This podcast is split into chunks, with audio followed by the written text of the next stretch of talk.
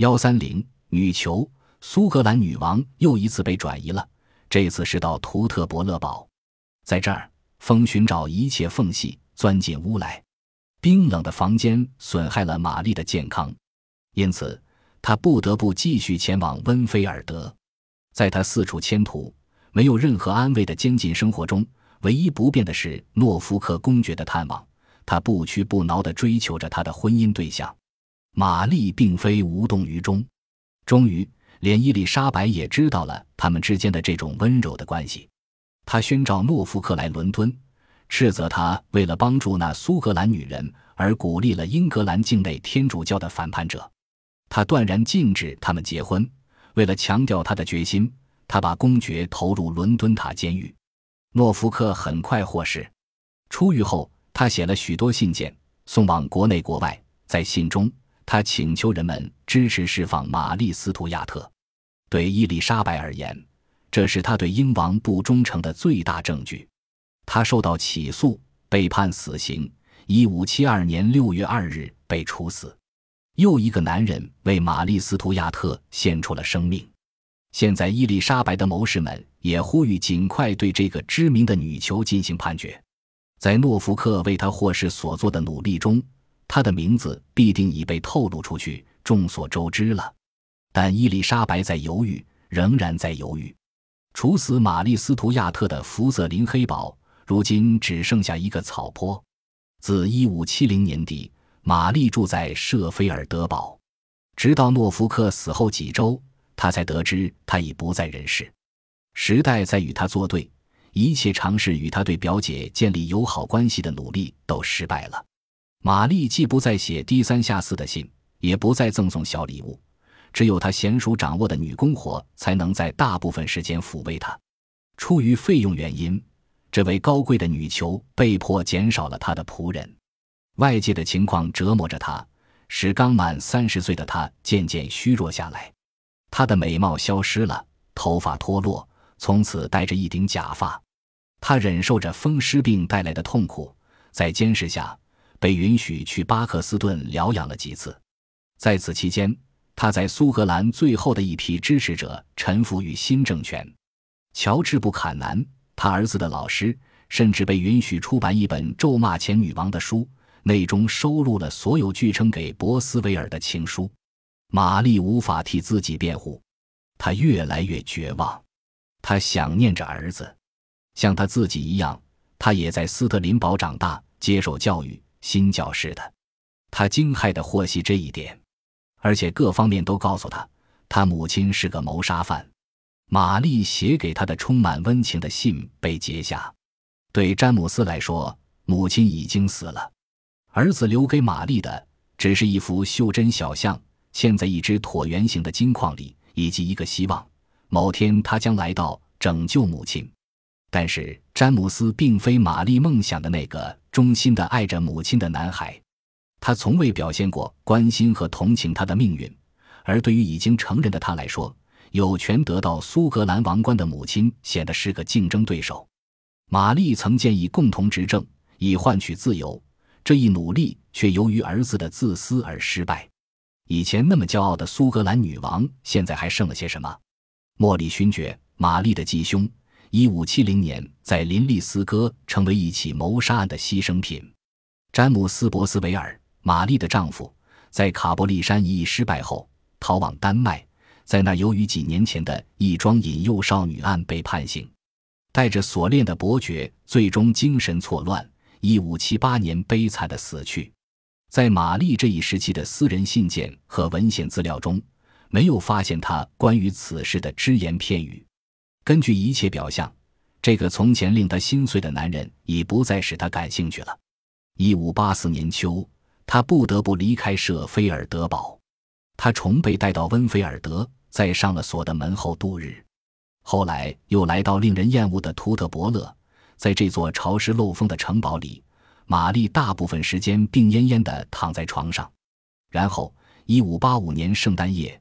人们把她带到破败的查特利堡，众多为了营救玛丽、反对伊丽莎白的密谋，迫使英国宫廷不得不对苏格兰女王做出最终判决。英国宫廷考虑之后，紧跟着行动，大部分是纸上谈兵。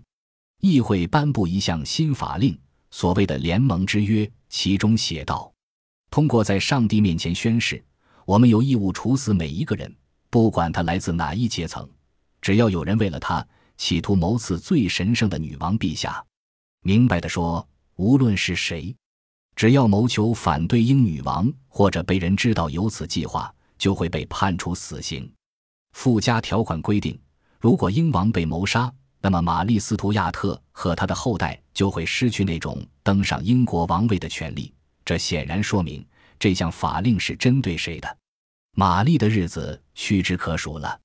虽然伊丽莎白一如既往的拒绝以谋反罪审判他，但他的敌人们只需最后一项证据，以铲除这个累赘的女囚。